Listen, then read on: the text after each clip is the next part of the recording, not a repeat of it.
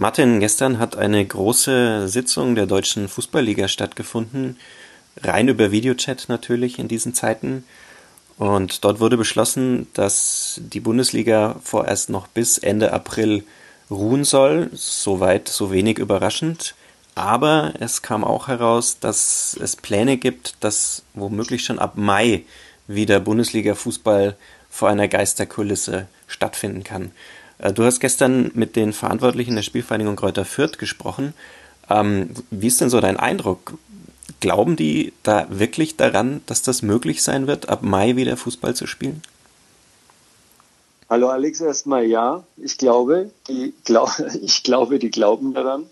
Äh, die hoffen auch sehr darauf. Und äh, das ist dann auch tatsächlich wirklich nicht lustig. Ähm, die beschäftigen sich ähm, auch vor dem Hintergrund ihrer Zahlen, die sie natürlich kennen, mit dem Szenario, dass sie möglichst bald weiterspielen können. Weil die müssen ja auch nicht nur Fußballer bezahlen, sondern auch ihre ganzen Angestellten. Ähm, die haben das ja mal aufgedröselt, wie viele Menschen bei der Spielvereinigung direkt angestellt sind, Vollzeit und Teilzeit, und dass zum Beispiel 800 Menschen rund um einen Spieltag äh, mal äh, stärker, mal schwächer in äh, Abhängigkeit zu einem Spieltag arbeiten. Also das, das, da hängt ein Riesenapparat dran. Ähm, Fußball ist halt nicht nur Volkssport, sondern auch eine Riesenwirtschaft, eine, riesen, ein riesen Wirtschaftsfaktor in Deutschland geworden. Ja, liebe Hörer des Vierter Flachpasses, ähm, über die Zukunft in den nächsten Wochen sowohl für die deutsche Fußball-Bundesliga und die zweite Fußball-Bundesliga als auch die Zukunft der Spielvereinigung Kräuter Fürth. Darüber wollen wir in dieser Folge des äh, Kleeblatt-Podcasts von nordbayern.de sprechen. Mein Name ist Alexander Pfähler, ich bin Sportredakteur der Fürther Nachrichten. Am Telefon ist mir zugeschaltet Martin Schanow, ebenfalls Sportredakteur der Fürther Nachrichten. Er hat gestern auch mit Holger Schwiewagner gesprochen, den werden wir in diesem Podcast auch noch zu hören bekommen. Ähm, vorher aber etwas Musik und vor allem vorher wollen wir noch kurz unseren Sponsor präsentieren, denn der Fürther Flachpass wird präsentiert vom Mehr-Girokonto der Sparkasse Fürth, dem einzigen Fankonto mit der Kleeblattkarte und der kostenlosen Vorteilswelt, mit der er auch beim Einkauf im Sportheim und im Online-Fanshop satte Prozente kassiert. Die Kleeblattkarte bekommt ihr in jeder Geschäftsstelle der Sparkasse Fürth telefonisch unter 78780 oder online unter www.sparkasse-fürth.de. Vierter Flachpass, der Kleeblatt-Podcast von nordbayern.de. Ja, Martin, ähm, vielleicht kannst du für uns nochmal zusammenfassen, was kam gestern bei dieser DFL-Sitzung heraus und welche Auswirkungen hat das auf die Spielvereinigung? Ja, äh, beschlossen wurde von allen 36 Profivereinen, dass diese Pause, diese Selbstaufhalt oder diese empfohlene Pause, dass die weiter, ähm, wie sagt man, weiter gelebt wird, und zwar bis 30. April. Bis 30. April soll quasi kein Fußballspiel äh, stattfinden im deutschen Profifußball. Aber, und dann hoffen sie eben, dass sie im Mai wieder kicken können. Wahrscheinlich also das ist sehr, sehr wahrscheinlich vor einer Geisterkulisse, aber sie wollen diese Saison in irgendeiner Form zu Ende bringen, einfach um den Betrieb aufrechtzuerhalten und einfach auch um diese letzte Tranche der, des Fernsehgeldes zu bekommen. Es gab dann auch noch einige andere Dinge, die der, dieser Seifert, der DFL-Chef, verkündet hat. Ähm, aber im Fokus stand eben genau dieser Beschluss, und den tragen alle mit. Wir haben ja heute in der, wir haben ja am Mittwoch, in der Mittwochsausgabe der Nürnberger Nachrichten, haben wir auch die Stellungnahme des 1. FC Nürnberg dazu abgedruckt und die Vierter haben eben für Lokaljournalisten so eine Telefonkonferenz eingerichtet und haben sich da ganz klar dazu geäußert, dass sie sich darüber freuen, dass da auch so viel Solidarität herrscht.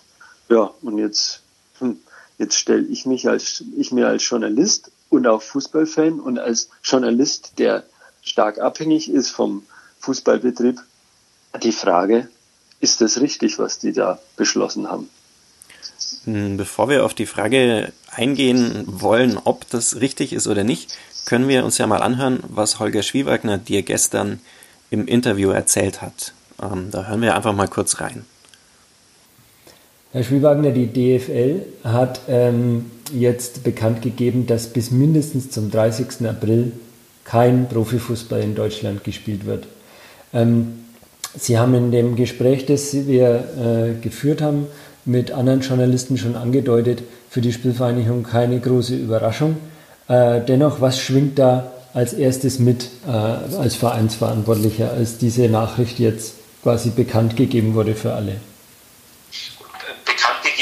Sie dahingehend nicht, äh, dass äh, wir darüber abgestimmt haben, äh, ob alle 36 Vereine ähm, der Aussetzung bis zum 30.04. zustimmen. Das war der Fall. Ähm, also alle 36 Vereine der ersten und zweiten Liga haben das einstimmig beschlossen.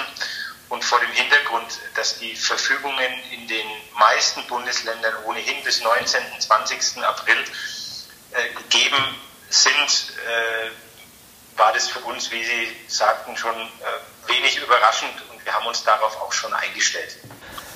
Auch die Spielvereinigung hat ja ein Worst-Case-Szenario angegeben oder angeben müssen bei der Deutschen Fußballliga. Ähm, wie darf man sich das denn jetzt vorstellen? Ähm, haben Sie dann äh, quasi den Weg skizziert, wenn bis Tag X nicht gespielt werden kann, kostet es die Spielvereinigung so und so viel Geld? Ähm, wurde das so genau durchgespielt? Äh, ja und nein. Ähm, Im Prinzip geht es einfach darum, ähm, bis zu welchem Tag sind wir auf Basis unserer vorhandenen äh, Finanzmittel liquide, also sprich zahlungsfähig. Bis zu welchem Tag ähm, muss Geld äh, in allererster Linie von den äh, Medien kommen, ähm, um den Betrieb hier weiter fortführen zu können. Verstehe. Und dann gab es äh, also eine, ein Szenario sicher, das beinhaltet, dass diese Saison gar nicht zu Ende gespielt wird? Und, ähm, ja. Äh, richtig. Ähm, man plant natürlich immer in, in mehreren Szenarien. Ähm, man berücksichtigt natürlich auch äh, die Maßnahmen wie Kurzarbeit, äh, Gehaltsverzicht, Stundungen ähm, und die Unterstützung von Sponsoren und, und Dauerkartenkunden. Ähm, aber Fakt ist natürlich auch, wenn äh, die letzte Tranche äh, der Medienerlöse bei uns ähm, ja drei Millionen Euro ähm, ausbleibt, ähm, dann stellt uns das äh, sehr schnell vor ein existenzielles Problem. Ja, existenziell ähm, war auch äh, ein Wort in der Pressemitteilung, die, die uns dann erreicht hat nach der Verkündung der DFL. Ähm, welche Clubs oder gibt es denn viele Clubs, für die diese Situation existenzbedrohend wird, wenn nicht ge gespielt würde, wenn, nicht, wenn diese Tranche ausbleibt? Ähm, ohne das beziffern zu wollen ähm, und zu können, natürlich. Ähm, wir sind äh, in erster Linie Wirtschaftsunternehmen, äh, die mit Einnahmen und Ausgaben planen und rechnen. Und wenn äh, ein erheblicher Teil der Einnahmen, und das sind die Medienerlöse für fast alle Vereine der ersten und zweiten Bundesliga ausbleiben, ähm, dann stellt uns das vor diese Situation. Genau. Ähm, äh, zweites Stichwort ist ja letzte Woche schon gefallen. Ähm, wir haben ja schon darüber berichtet. Ähm, Thema Kurzarbeit. Ähm, Status quo bei der Spielvereinigung ist, dass äh, Sie Kurzarbeit beantragt haben. Hat, äh, greift es schon oder tritt es erst in Kraft? Es greift in Teilen und tritt für andere Teile ab 1. April in Kraft. Ähm, wir haben beispielsweise die U23 äh, schon seit März in Kurzarbeit ähm, und gehen jetzt mit der Verwaltung und äh, dem organisatorischen Bereich ab, äh, ab dem morgigen 1. April in die Kurzarbeit. Mhm. Ähm, jetzt äh, stellt sich dir natürlich die Frage, wenn die Liga im Mai wieder losgehen soll, sind denn die Spieler überhaupt fit genug? Ja, also man muss sagen, wir, äh, wir haben uns jetzt mit, mit dieser Situation, wie sie aktuell ist, haben wir uns arrangiert. Also sprich, ähm, das individuelle Training äh, wird von Tag zu Tag äh, verfeinert, perfektioniert. Ähm, also ähm, äh, von der klassischen Vorgabe äh, Läufe und Stabilisationsübungen ähm, haben wir uns weiterentwickelt zu äh, Video-Coaching und äh, ja, Training per Skype. Also auch da ähm, ist unser Trainer, unser Funktionsteam ähm, sehr, sehr kreativ, ähm, versorgt die Spieler mit ausreichend Informationen und vor allen Dingen mit ausreichend Vorgaben, wie sie ihren Tag zu gestalten haben. Und äh, was ich sagen kann, unsere Spieler sind da auch sehr diszipliniert. Nichtsdestotrotz, ähm, über diese Maßnahmen ist ein Mannschaftstraining natürlich nicht zu ersetzen.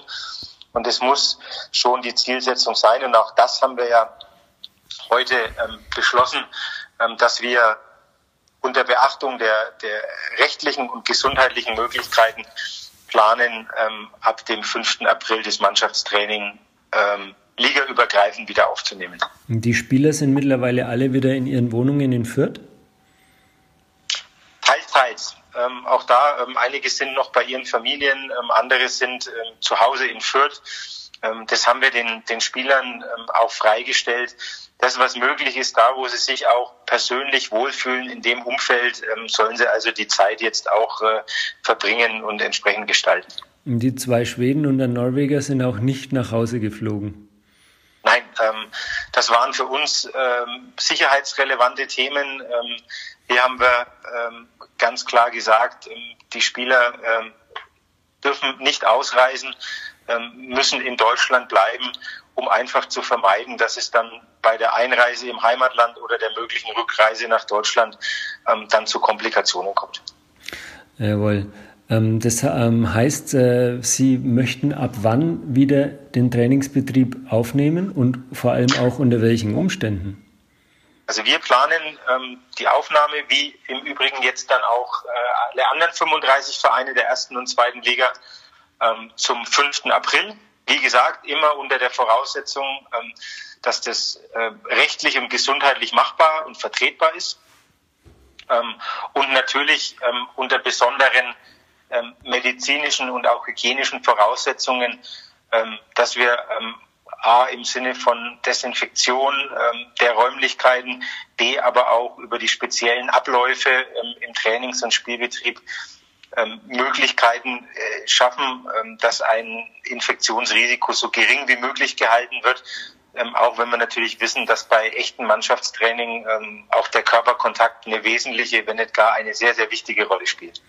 Da sind wir auch beim letzten Punkt. Äh, sehen Sie denn nicht die Gefahr, dass so mancher Amateurverein das jetzt äh, aufschnappt und sagt, naja, wenn die trainieren können und halt nicht gemeinsam duschen, dann können wir das doch, äh, können wir das doch auch. Also ich, ich glaube, es ist sehr, sehr wichtig und ähm, da möchte ich auch keinem Kollegen im, im Amateursport und im Amateurfußball zu nahe treten, dass wir hier genau differenzieren. Wir reden ähm, im Profifußball von einem wirtschaftlichen Geschäftsbetrieb. Wir reden von Wirtschaftsunternehmen, ähm, die letztendlich ähm, auch ihrer Arbeit, ihrem Betrieb nachgehen müssen. Äh, und wir reden eben nicht von ähm, einer Freizeitgestaltung, denen äh, viele Menschen in Deutschland zu Recht auch nachgehen. Ähm, hier geht es schlicht und ergreifend um die Ausübung der, der Arbeit, der Tätigkeit. Und äh, unter den Voraussetzungen äh, müssen wir auch dann äh, Anfang April bewerten und unsere Arbeit entsprechend wieder aufnehmen.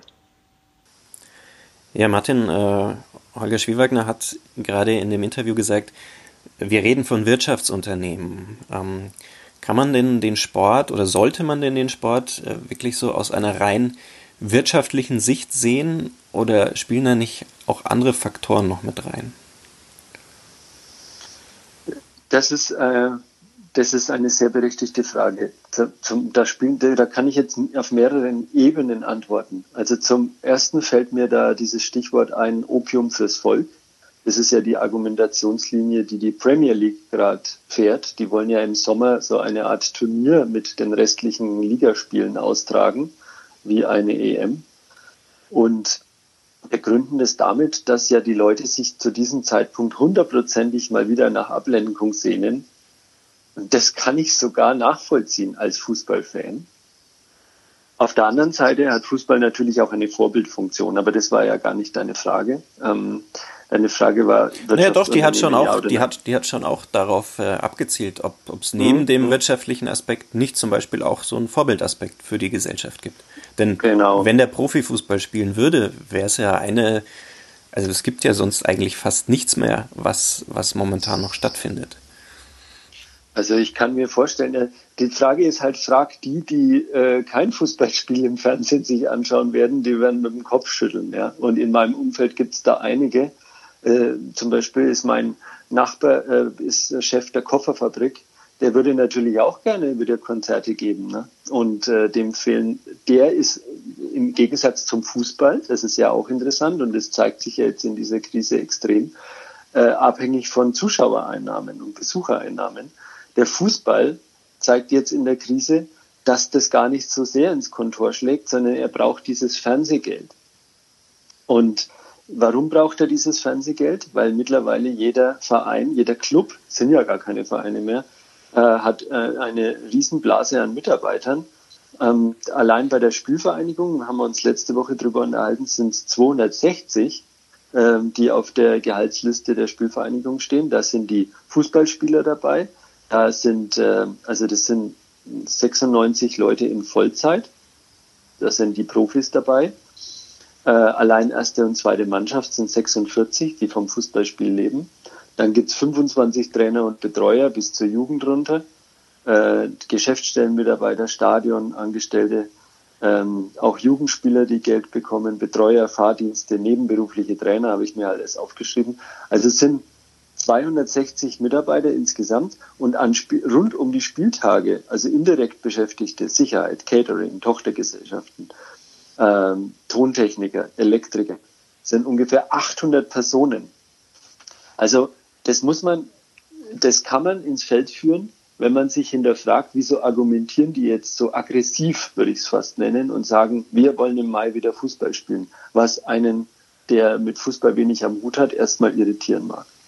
Hm, die andere Frage, die sich jetzt mir aber stellt, wenn ich diese Zahlen höre, ist natürlich, wenn so viele Menschen ja auch rund um einen Spieltag mit so einem Spiel beschäftigt sind, wie will man das eigentlich sicherstellen, dass da ähm, alle gesundheitlichen, alle medizinischen Vorgaben eingehalten werden können?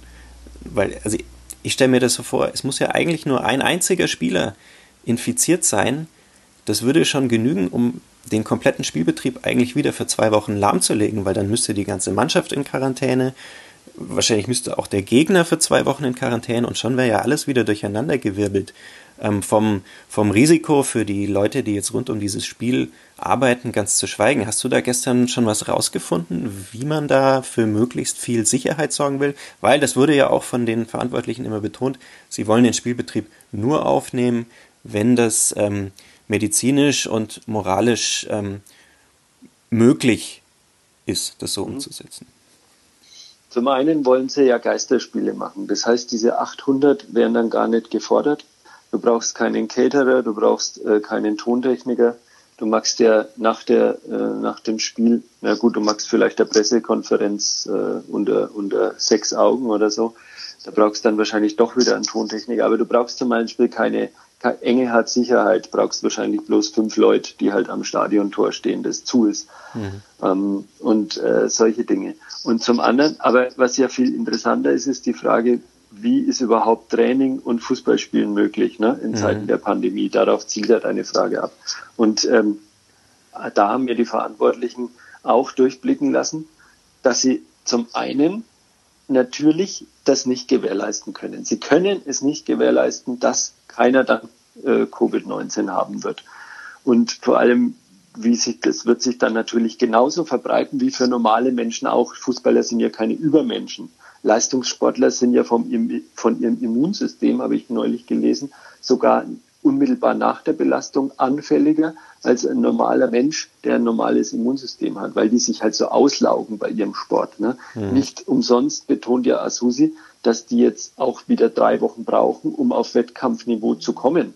Also das ist ja nicht so, dass die jetzt drei Wochen, äh, dass die jetzt die ganze Zeit nur auf dem Home-Trainer trainiert haben und dann wieder ihre Sprints da durchziehen, 90 Minuten. Das geht rein physisch gar nicht. Mhm. So, und jetzt ist halt, äh, also die nehmen, denke ich, in Kauf, dass äh, es passieren kann, dass sich wieder jemand infiziert, wollen dafür aber besondere Vorkehrungsmaßnahmen treffen. Sie wollen eine medizinische Taskforce einrichten, also so ist der Begriff.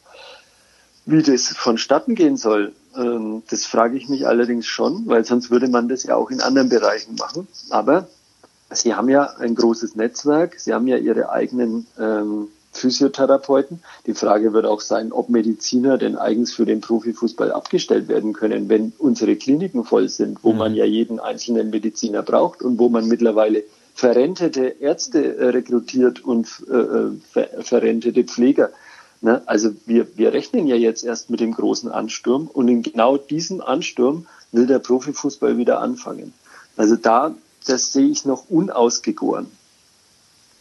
Du hast gerade schon gesagt, also es benötigt mindestens drei Wochen Vorbereitung, um wieder auf Wettkampfniveau zu kommen für, für so einen Profisportler. Die Spielvereinigung will ab 5. April das Training wieder aufnehmen. Ähm, wie soll das denn vorstatt, vonstatten gehen? Weißt du da was? Ja. Mhm. Also das hat Rashid Asusi durchblicken lassen, dass sie sich da natürlich äh, unter Hochdruck Gedanken machen. Er hat zum Beispiel vorgeschlagen, was alles noch gar nicht beschlossen ist, aber es könnte so aussehen, dass die Spieler schon in Trainingsklamotten am Trainingsgelände eintreffen, mit dem Fahrrad oder mit dem Auto, je nachdem, wo die wohnen. Die meisten wohnen ja in und um Fürth. Dann äh, dort kicken und dann ungeduscht sich wieder in, auf ihr Gefährt schwingen und nach Hause fahren. Also sprich, keine gemeinschaftlichen Räume benutzen sollen. Auch die Physiotherapieräume nur wenn überhaupt, einzeln nutzen sollen. Die müssen sie, ein, sie müssen, die werden ja genauso sich verletzen wie vorher auch. Also werden, werden sie auch physiotherapeutische Behandlungen bekommen. Da, dies aber nur einzeln und mit allen möglichen Schutzmaßnahmen, sprich, also der Physio soll dann Mundschutz tragen und so weiter, muss alles desinfizieren und, und, und. Also das kann man wohl alles irgendwie bewerkstelligen, aber trotzdem ist immer noch die Frage, kann man einen Zweikampf führen, ohne äh, Corona von einem auf den anderen zu übertragen? Ich sage nein. Ähm, und dann ist die Frage, wie findet man es denn raus? Äh, wenn, wenn, also soll man dann Schnelltests für Profis einführen und so weiter? Das könnte man ja auch alles machen. Nur gerade da, also die ganze Welt wartet irgendwie auf Testmöglichkeiten. Ne? Warum soll es denn für den Fußball irgendwie Sonderregelungen geben? Ne? auch das betont der Asusi ja auch immer. Er will keine Sonderrolle und auch Holger Schwiewagner ist das ganz wichtig. Der Fußball soll keine Sonderrolle einnehmen. Aber, und das finde ich dann auch wieder interessant, also es gibt immer dieses Aber. Der Asusi sagt, gerade für den Kopf wäre es gerade für die Gesellschaft wichtig, mal wieder Ablenkung zu bekommen und diese Rolle soll der Fußball einnehmen. Wobei ich mich schon frage, ähm, wie das dann zum Beispiel aussehen soll und ob das überhaupt wirklich noch der Fußball ist, für den sich die Menschen so begeistern, weil wenn man das mal zu Ende denkt, ähm, eine Meisterschaft wird nicht mehr gefeiert werden können. Also es wird keinen, keinen Empfang auf irgendeinem Rathausbalkon geben. Es, es sind eigentlich nicht mal Autokorsos äh, möglich, bei denen sich die Menschen am Rand vielleicht umarmen oder so. Es wird keiner das entscheidende Tor in der 90. Minute bejubeln. Also ich frage mich, ähm, ob das, was da dann zu Ende gespielt wird, wirklich noch so viel mit Fußball zu tun hat oder ob das nicht wirklich nur einfach eine reine Pflichtveranstaltung sein wird, um das irgendwie zu Ende zu bringen und einen Teil der Vereine halt vor der Insolvenz zu retten. Da hast du völlig recht. Und da, das ist ja auch die zentrale Frage, warum haben die sich eigentlich in so eine Situation manövriert? Warum müssen die auch biegen und brechen diese Saison zu Ende spielen? Und die Antwort ist natürlich diese letzte Tranche des Fernsehgelds, die nicht ausgeschüttet wurde. Und die zweite Antwort ist, dass diese Vereine, also diese, diese Clubs und dieser Profifußball so mit Geld vollgepumpt ist. Und wenn man jetzt einfach ein Fünftel, glaube ich war es, ne?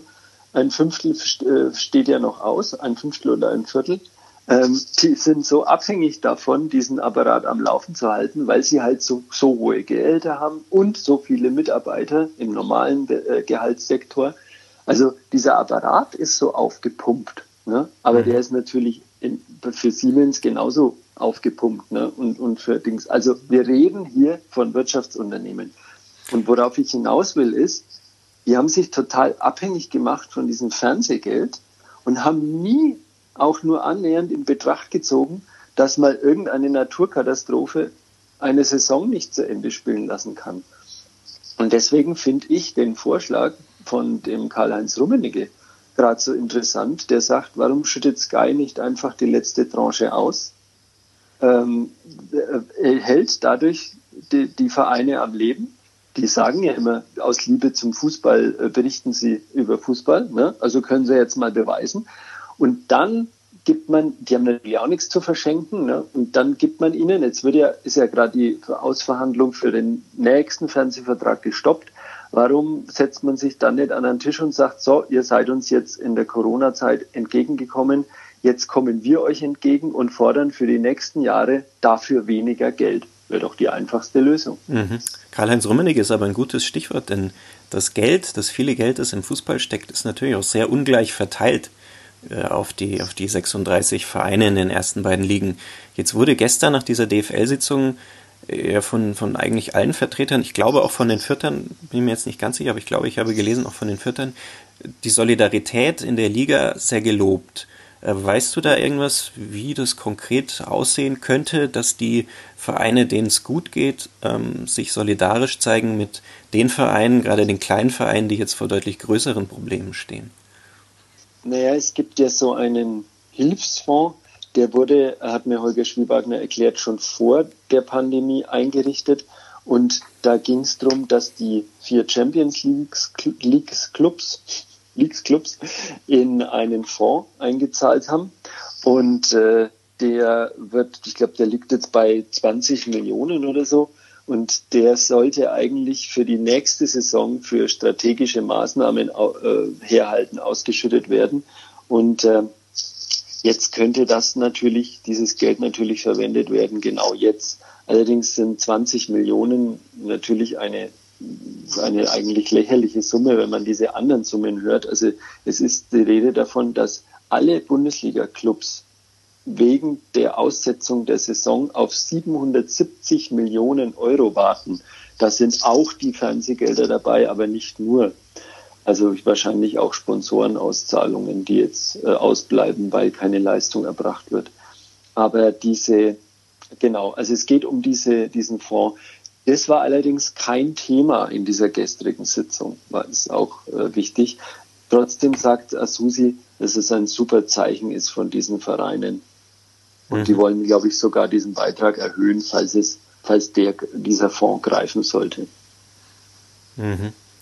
Es wird auf jeden Fall noch interessant werden in den nächsten Wochen. Ähm, mal schauen, wie sich die Lage weiterentwickeln wird. Eigentlich müssten wir fast darauf hoffen, dass möglichst bald wieder Profifußball gespielt werden kann, denn das würde eigentlich im Umkehrschluss bedeuten, dass die Pandemie vielleicht weniger gravierend ausfällt, als wir es momentan alle befürchten müssen. Ähm, wir werden die Entwicklung auf jeden Fall weiter auch in diesem Podcast begleiten. Ähm, nächste Woche gibt es die nächste Folge. Wenn ihr Fragen, Kritik, Anregungen habt, dann meldet euch gerne bei uns, äh, am besten in unserer Facebook-Gruppe Vierter Flachpass. Ähm, ja, und hört nächste Woche wieder rein.